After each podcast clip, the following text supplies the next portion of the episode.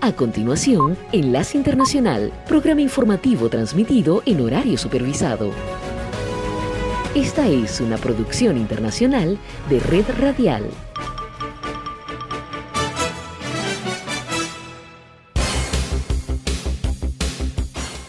Aquí comienza Enlace Internacional. Saludos a nuestra audiencia en Caracas, Venezuela y el mundo, a través de nuestra frecuencia Sintonía 1420 AM y en Soy Ángela Montilla en la presentación. Bienvenidos.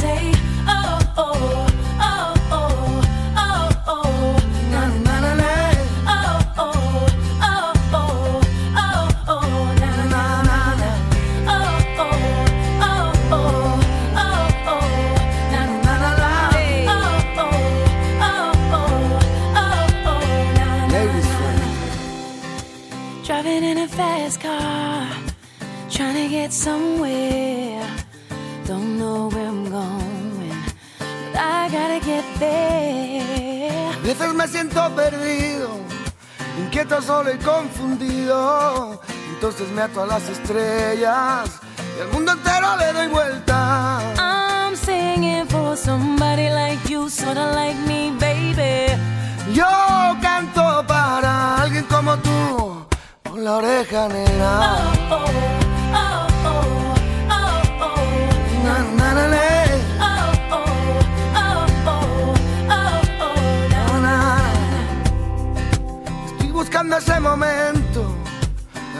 que cuando llega me llena con su sentimiento. Sentimiento vida llena. Walking down the sideway, looking for innocence. Trying to find my way, trying to make some sense. Yo canto para alguien como tú, solo como tú, baby. I'm singing for somebody like you. What about you?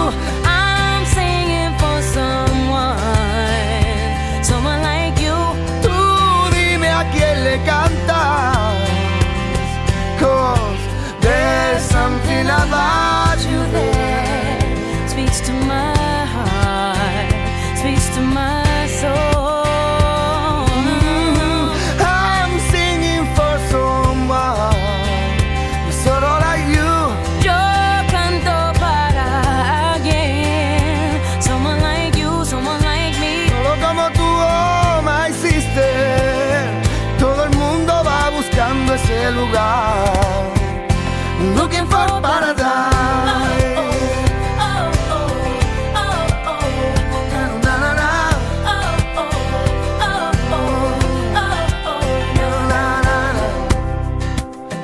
Corazón herido, la música le da sentido. Le damos con la voz tus alas, le damos a tus pies camino.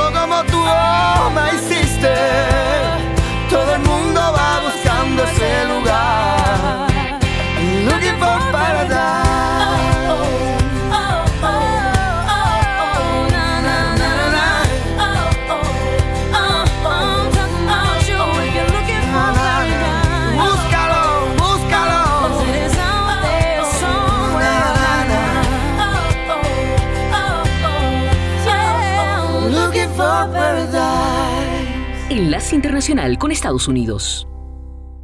El rendimiento de los bonos del Tesoro subió este jueves tras datos que sugirieron una persistente fortaleza en el mercado laboral de Estados Unidos, pero el avance de las notas a corto plazo se redujo cuando el congresista republicano Kevin McCarthy dijo que hubo progresos en el debate sobre el techo de la deuda el nerviosismo en torno a las negociaciones para elevar el límite de endeudamiento del gobierno podía verse reflejado en los papeles con vencimiento el 1 de junio, fecha en la que el Tesoro dijo que se quedará sin dinero. Steve Bannon, estratega conservador y antiguo aliado de Donald Trump, será juzgado en mayo del año próximo por cargos de engañar a donantes que dieron dinero para construir un muro a lo largo de la frontera de Estados Unidos con México, informó este jueves un juez. El juicio de Bannon comenzará el 27 de mayo de 2024, justo después de que el expresidente Trump comparezca ante el mismo tribunal de Manhattan en un caso penal no relacionado. Manon, de 69 años, se declaró inocente en septiembre pasado. La temporada de huracanes en el Atlántico tendrá un número promedio de tormentas tropicales y ciclones este año, dijo el jueves la Administración Nacional Oceánica y Atmosférica de Estados Unidos. Los meteorólogos estiman que entre 12 y 17 tormentas que recibirán nombre, de las cuales entre 5 y 9 se convertirán en huracanes y entre 1 y 4 podrían transformarse en ciclones poderosos durante la temporada del 1 de junio al 30 de noviembre. Ahora las noticias de América Latina y el mundo se encuentran en un solo sitio, www.cedncol.com. Somos cadena de noticias. Lea notas de actualidad, entretenimiento, los deportes, análisis, entrevistas y comentarios. Escuche noticias en vivo y bajo demanda. Cadena de noticias, tu punto de encuentro con la información. www.cedncol.com.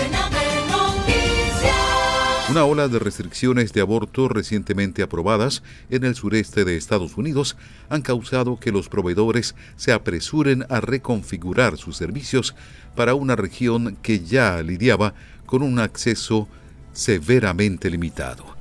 Las limitaciones estrictas promulgadas en California del Sur y pendientes en Carolina del Norte y Florida amenazan con retrasar aún más los abortos a medida que se acumulan las citas y los médicos tratan de comprender las restricciones más recientes. Esto lo destaca la agencia de noticias AP. Mientras las autoridades federales de Estados Unidos tratan de perseguir las crecientes infracciones de trabajo infantil, algunos legisladores estatales quieren permitir que los menores trabajen más horas y en empleos de mayor riesgo. Los legisladores, la mayoría republicanos, alegan que relajar las normas de trabajo infantil podría aliviar el desabastecimiento nacional de mano de obra.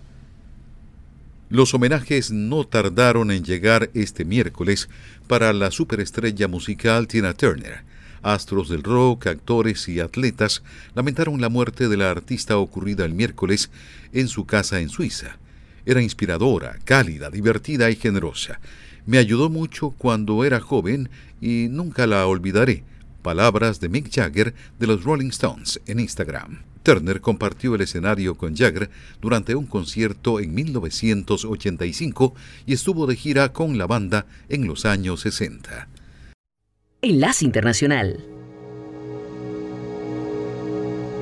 Let me say the same, baby. Since we've been together, ooh, loving you forever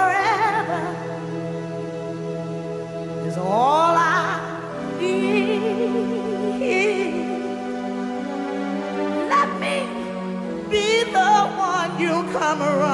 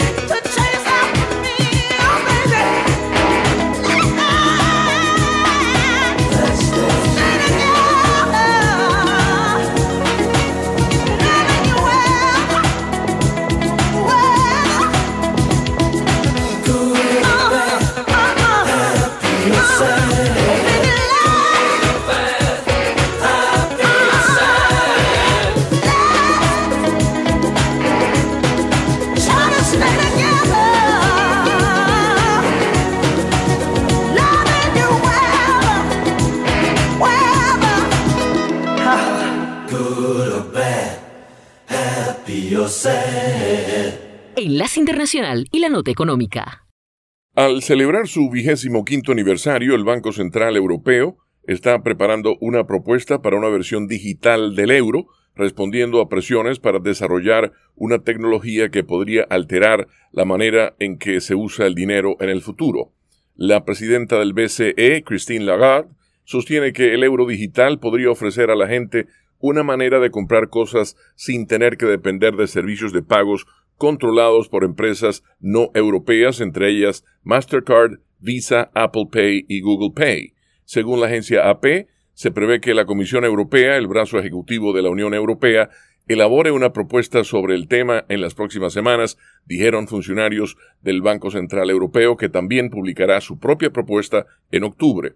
Bancos centrales de todo el mundo, incluyendo la Reserva Federal de Estados Unidos, están estudiando cautelosamente la posibilidad de emitir monedas digitales ahora que muchos de los pagos se hacen vía electrónica en lugar de efectivo. Algunas economías pequeñas como las de Nigeria, Bahamas y Jamaica ya están usando monedas digitales y una gigante como la de China está realizando ensayos. Los bancos centrales también están respondiendo al surgimiento de criptomonedas que han despertado temores de que la gente recurrirá a tipos rivales de dinero digital capaces de restarle valor a las divisas nacionales. Una moneda digital respaldada por un banco central sería una forma de pago más segura y estable que las criptomonedas, que son más volátiles y cuyo derrumbe en meses recientes ha provocado llamados a una mayor regulación. La Unión Europea se convirtió, de hecho, en líder mundial cuando la semana pasada aprobó normas para regular el sector cripto. Mientras Europa considera la posibilidad de emitir un euro digital, la pregunta más importante es cómo mejorará lo que ya está disponible para los consumidores. Nadie puede responder esa pregunta, dijo Philip Sadner, director de Blockchain Center en la Facultad de Finanzas y Administración de Empresas de Frankfurt. Como usuario, yo mismo me preguntaría cuál es el beneficio, por qué necesitamos otra solución. Apple Pay, por ejemplo, le permite a la gente pagar simplemente con un toque de su teléfono celular, una experiencia fácil que el euro digital tendría que emular. Desde Caracas, Enlace Internacional, por sintonía 1420 AM.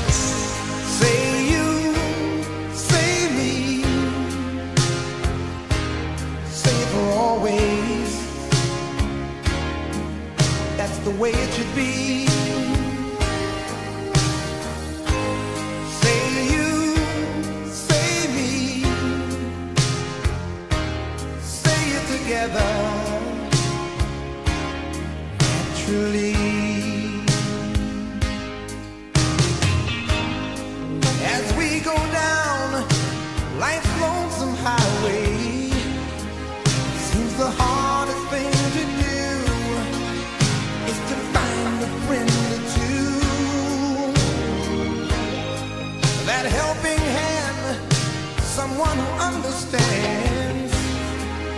When you feel you lost your way, you got someone there to say, I'll show you.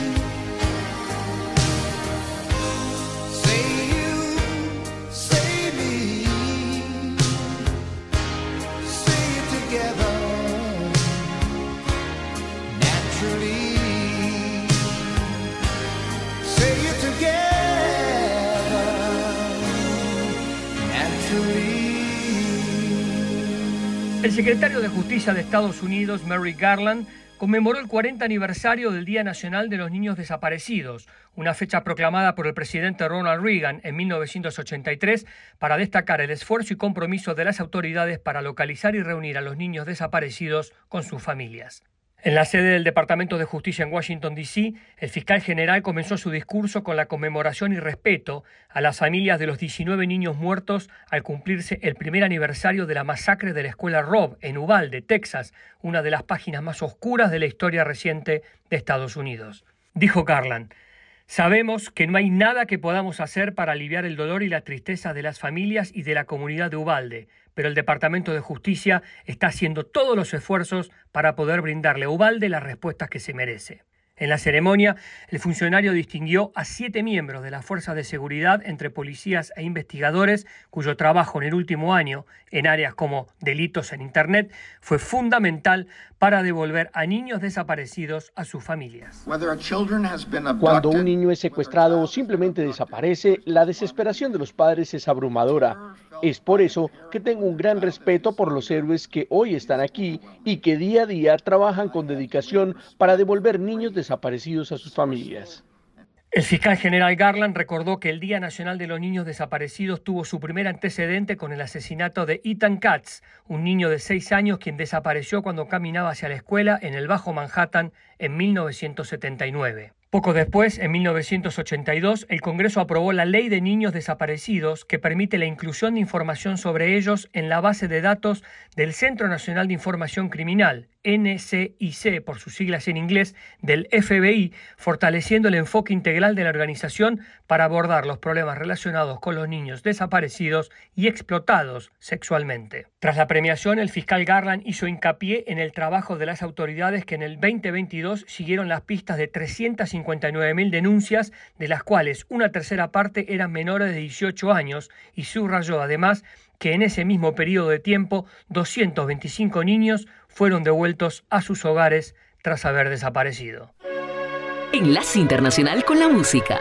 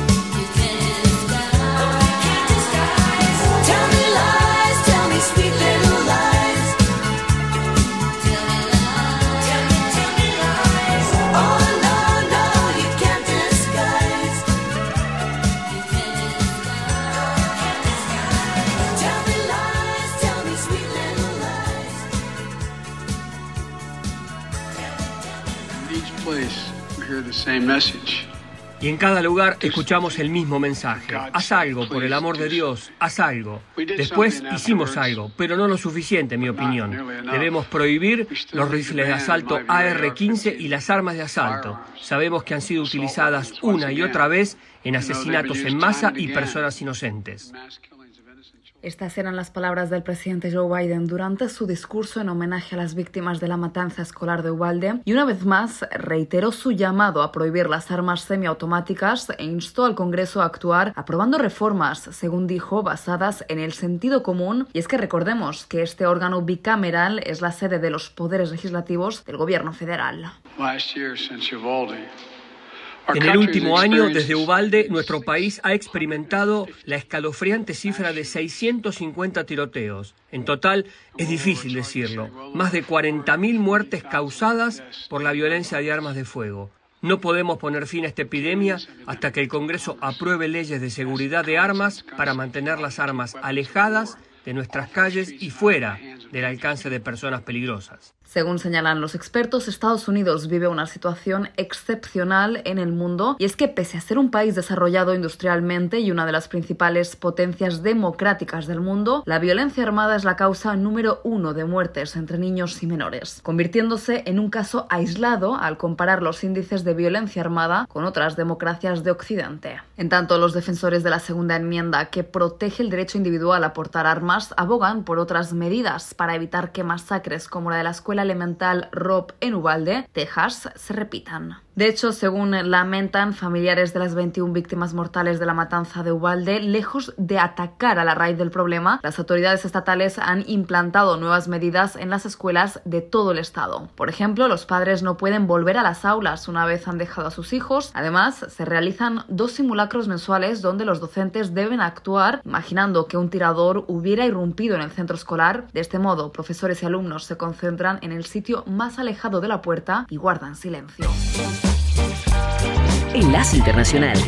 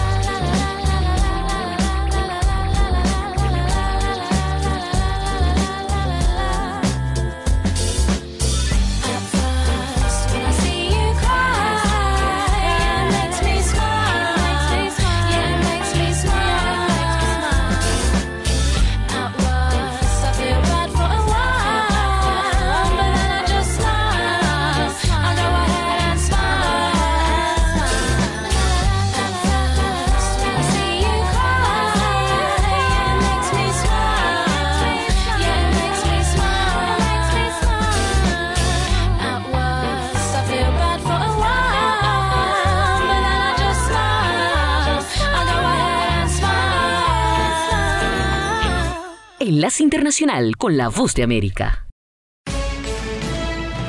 Este es un avance informativo de la Voz de América. Desde Washington les informa Henry Llanos.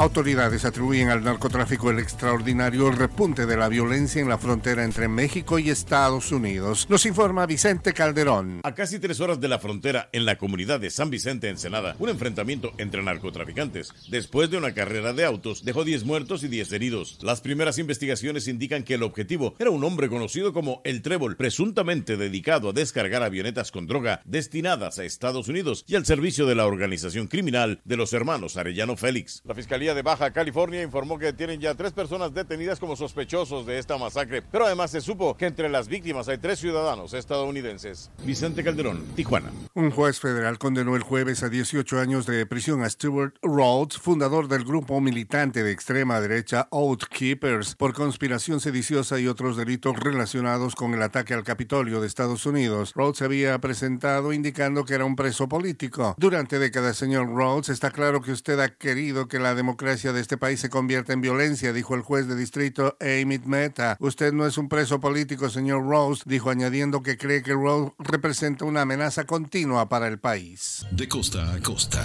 Toda mi familia está en... De frontera a frontera. Los sucesos que ocurren en todo Estados Unidos y más impactan a Latinoamérica. Estados Unidos al día. De lunes a viernes, la información con Tony Cano. Desde la voz de América en Washington, por su emisora local favorita en América Latina. Guatemala recibe la visita de la subsecretaria de Estados Unidos, Urra Sella, para abordar temas migratorios, nos informa Eugenia Sagastume. La subsecretaria del Departamento de Estado para Asuntos de Seguridad Civil, Democracia y Derechos Humanos de los Estados Unidos, Usra Sella, está de visita en Guatemala y se reunió con los viceministros de Relaciones Exteriores, a quienes reiteró la importancia de mantener un diálogo abierto y continuo entre ambos países para abordar de manera integral las causas estructurales de la migración.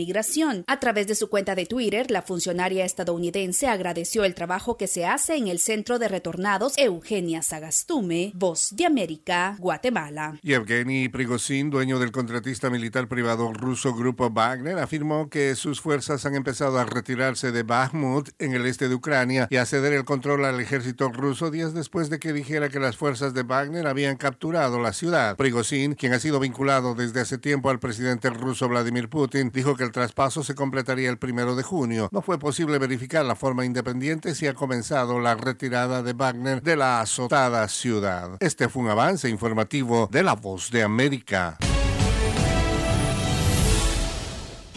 Enlace Internacional.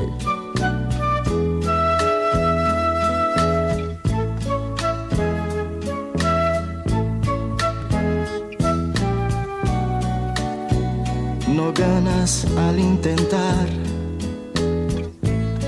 el olvidarme. Durante mucho tiempo en tu vida,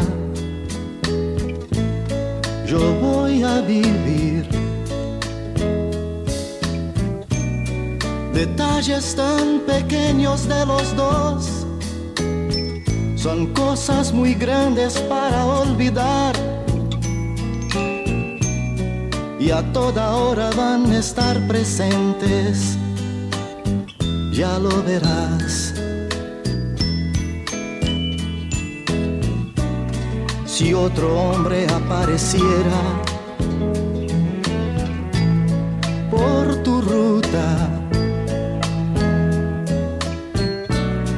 y esto te trajese recuerdos míos, la culpa es tuya. El ruido enloquecedor de su auto será la causa obligada o algo así. Inmediatamente tú vas a acordarte de mí. Yo sé que otro debe estar hablando a tu oído. Palabras de amor como yo te hablé mas yo dudo. Yo dudo que él tenga tanto amor y hasta la forma de mi decir. Y en esa hora tú vas a acordarte de mí.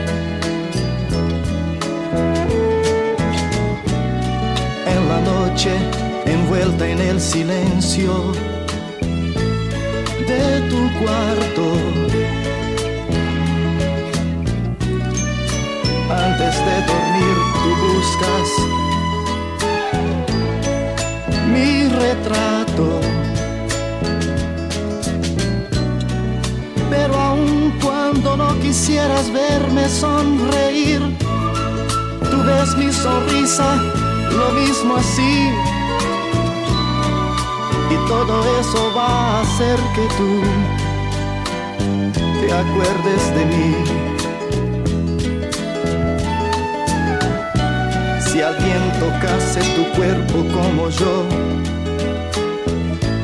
no digas nada. No vayas a decir mi nombre sin querer la persona errada. Pensando en el amor de ese momento, desesperada no sé intentar llegar al fin. Y hasta en ese momento tú irás a acordarte de mí. Yo sé que mientras existamos, recordaremos y que el tiempo transforma todo amor en casi nada. Mas casi yo me olvido de un gran detalle. Un gran amor no va a morir así. Por eso de vez en cuando tú vas, vas a acordarte de mí. no ganas nada con intentar el olvidarme. Durante mucho, mucho tiempo en tu vida, yo voy a vivir.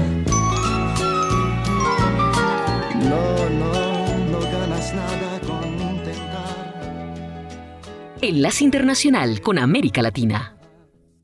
Como muy productiva, calificó el gobierno colombiano la visita de Usra Seya, secretaria de Seguridad Civil, Democracia y Derechos Humanos de Estados Unidos al país. Sella se reunió con varios funcionarios de la administración Petro, como el ministro de Defensa Iván Velázquez, con quien abordó temas cruciales en la seguridad entre los dos países, como describió en su cuenta de Twitter. La reunión fue productiva con el ministro de Defensa de Colombia sobre las formas de profundizar la colaboración Estados Unidos-Colombia en la lucha contra el narcotráfico, contrabandistas y delincuentes en el Darién y otras prioridades compartidas. La alianza entre Estados Unidos y Colombia es crucial para la seguridad de las Américas. Otro de los temas abordados fue el de los centros de procesamiento de migrantes que el gobierno estadounidense planea abrir en Colombia y Guatemala, indicó el vicecanciller colombiano Francisco Coy. Ellos lo que quedaron fue de enviarnos una propuesta completa de cómo operarían los centros y de responder todas las preguntas que les planteamos. Entre tanto, Sevilla se comprometió a fortalecer la cooperación entre los dos países frente al tema migratorio y agradeció al gobierno colombiano su disposición para proteger a los migrantes y personas vulnerables y favorecer las vías legales. Asimismo, la funcionaria estadounidense resaltó la labor del gobierno colombiano en aspectos como la defensa de la democracia y los derechos humanos y la lucha contra el cambio climático. Estados Unidos aprecia los esfuerzos compartidos de Colombia para defender la democracia y los derechos humanos, promover la acción climática, apoyar la paz y la reconciliación sostenible e inclusivas y abordar juntos los retos migratorios regionales. Finalmente, Usra Seya dijo que se va de Colombia con el optimismo renovado sobre la capacidad de los dos países para enfrentar juntos los mayores desafíos de las Américas. Manuel Arias Naranjo, Voz de América, Colombia. Desde Caracas, Enlace Internacional, por sintonía 1420 AM.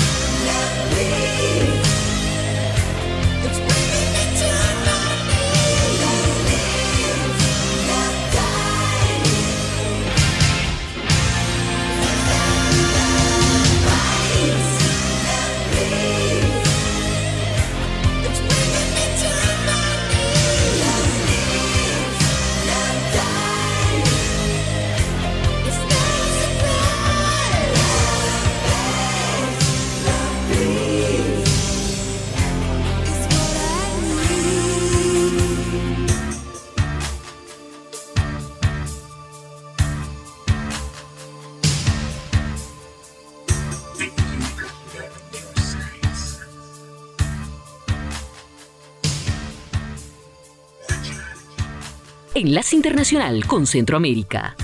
Cifras del Instituto Nacional de Migración de Honduras revelan que en lo que va de este año alrededor de 98 mil migrantes han ingresado a Honduras de manera irregular, un hecho que llevó a las autoridades hondureñas a aplicar una suspensión de liberación de costos migratorios. Esta ampliación del trámite migratorio obligatorio consiste en que los migrantes irregulares queden exonerados del pago de una multa de 238 dólares, equivalente a 5.000 empiras. La ONU respalda esta petición e hizo un llamado al gobierno de Honduras para aprobar una nueva ampliación antes del 31 de mayo, ya que de lo contrario la sanción monetaria entrará en vigencia. Según el director de Migración, Alan Alvarenga, de no cumplirse esta petición, se violentan los derechos de los migrantes. La amnistía es de por seis meses y estamos esperando que entre a discusión esta semana en el Congreso Nacional y esperamos nosotros como Instituto Nacional de Migración seguir proporcionando los servicios que garanticen el trato digno a estas personas y ampliando así nuestra respuesta a la migración irregular. Según detalla Alvarenga, la liberación de costos migratorios a personas en condición irregular en el país le ha significado a Honduras una pérdida de más de 700 millones de lempiras, unos 28 millones 500 mil dólares. En medio de este escenario, los migrantes continúan en la intención de lograr llegar a Estados Unidos y la experta en temas migratorios Itzmania Platero aseguró que muchos hondureños como ciudadanos de otras nacionalidades que están en condición irregular en Estados Unidos están a la deriva por las leyes antimigrantes en ciertos estados de los Estados Unidos. Ya lugares como Florida y otros eh, pretenden eh, o están poniendo leyes muy drásticas para la población migratoria, que, que no solamente toca el tema eh, laboral, sino que la anulación de las licencias, la anulación incluso o la prohibición de tener derecho a la salud en los Estados Unidos. Y, y la preocupación es tal de que un promedio de casi un millón de hondureños que podrían estar en un estatus de ilegalidad, eh, pues están eh, en la antesala de ser deportados.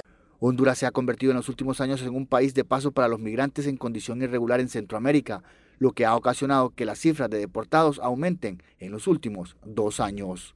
Oscar Ortiz, Voz de América, Honduras.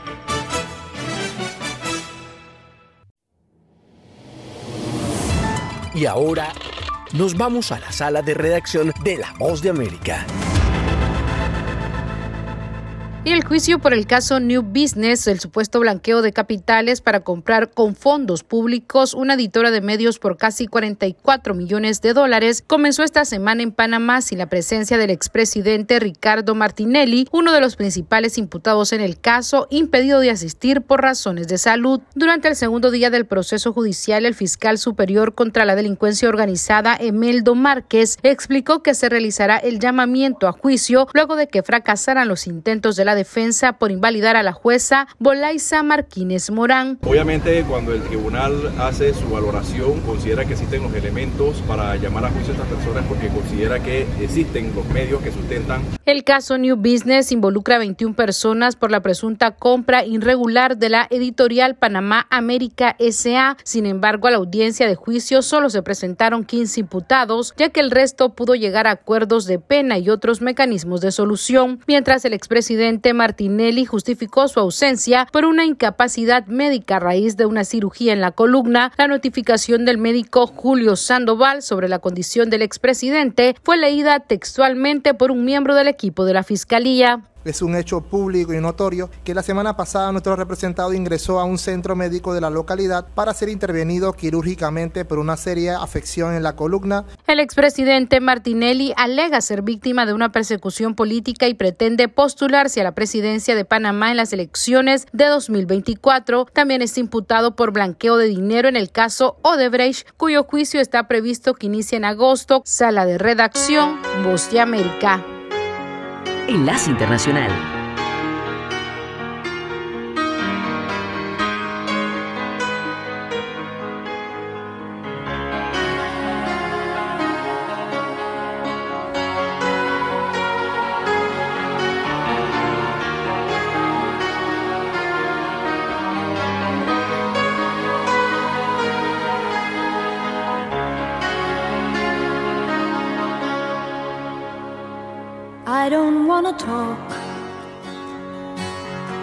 About things we've gone through, though it's hurting me.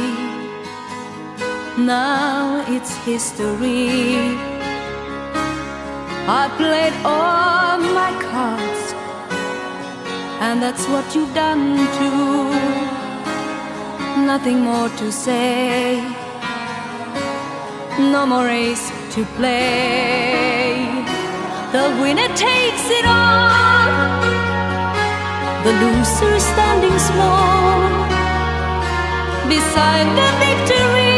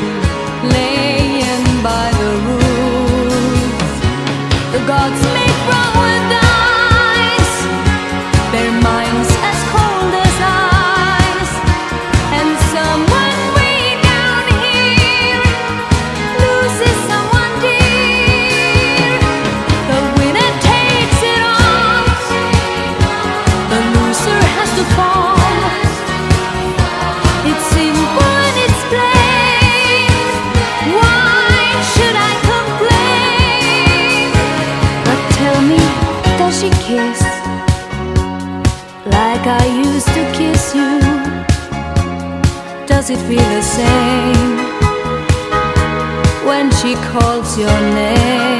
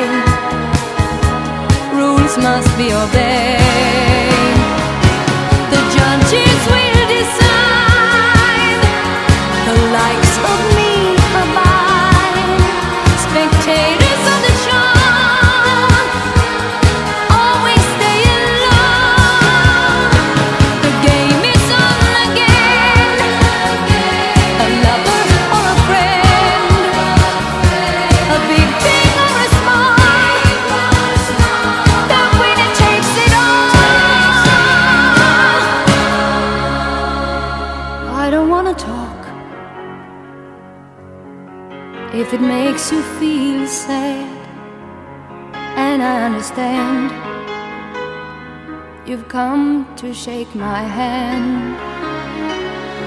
I apologize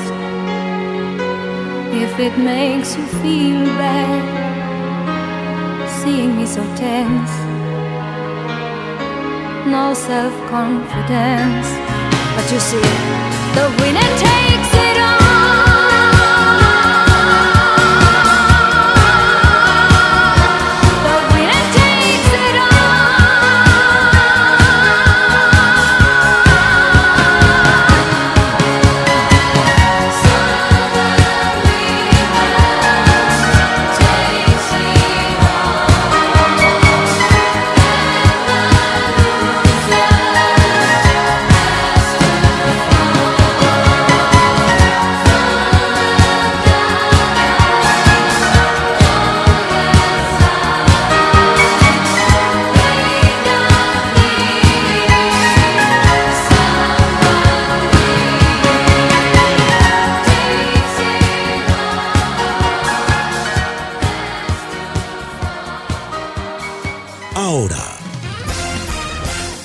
hablemos de farándula. La nueva serie de Arnold Schwarzenegger en Netflix comienza con esta canción como parte de su banda sonora Sympathy for the Devil. Arnold hace el papel de un agente de la CIA que participa en una operación final de la Agencia Central de Inteligencia en Europa antes de él regresar a Langley, Virginia y pasar a retiro, al menos de eso trata el primer episodio.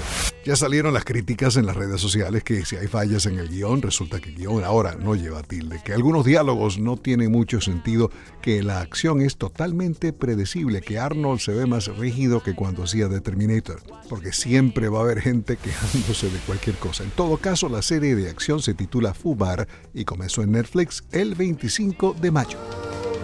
En mayo, 1985, el larga duración Brothers in Arms de Dire Straits llegó al primer lugar en varias carteleras de Europa. Estuvo 14 semanas en la cima en el Reino Unido, nueve semanas en Estados Unidos y casi un año en Australia. El álbum ganó premios Grammy por mejor ingeniería de sonido y también por mejor sonido envolvente. En 2020, a comienzos de la pandemia, la revista Rolling Stone lo colocó en el puesto 418 de los 500 álbumes más importantes de la historia. En el tema Money for Nothing, Dark Straits rinde homenaje a My Music Television, I Want My MTV. El 6 de junio, como parte del Tribeca Film Festival, el legendario músico John Mellencamp participará en una mesa redonda moderada por el presentador de televisión David Letterman. 6 de junio, Nueva York. Los homenajes a Tina Turner, dos veces miembro del Salón de la Fama del Rock and Roll, continúan en la víspera del fin de semana largo en Estados Unidos por el feriado nacional de Memorial Day. Los músicos Chaka Khan, John Oates de Hall Oates, Mick Jagger, la actriz Angela Bassett, que hizo el papel de Turner en una película biográfica, Janis Ian, Nancy Wilson, Roberta Flack, quien viajó con Turner a África en la gira Soul to Soul, el canadiense Brian Adams, Keith Urban, el británico Tom Jones y el presidente Barack Obama. Son solo algunas de las celebridades que le han rendido tributo a Tina Turner en las redes sociales. Tina falleció el martes a los 83 años cerca de Zurich. Nos queda el recuerdo de esta extraordinaria artista en sus canciones de más de seis décadas de legado musical y en las fotografías de la reina del rock and roll tomadas por Richard Avedon. El presidente Barack Obama dijo en Facebook que la estrella de Tina Turner nunca se apagará.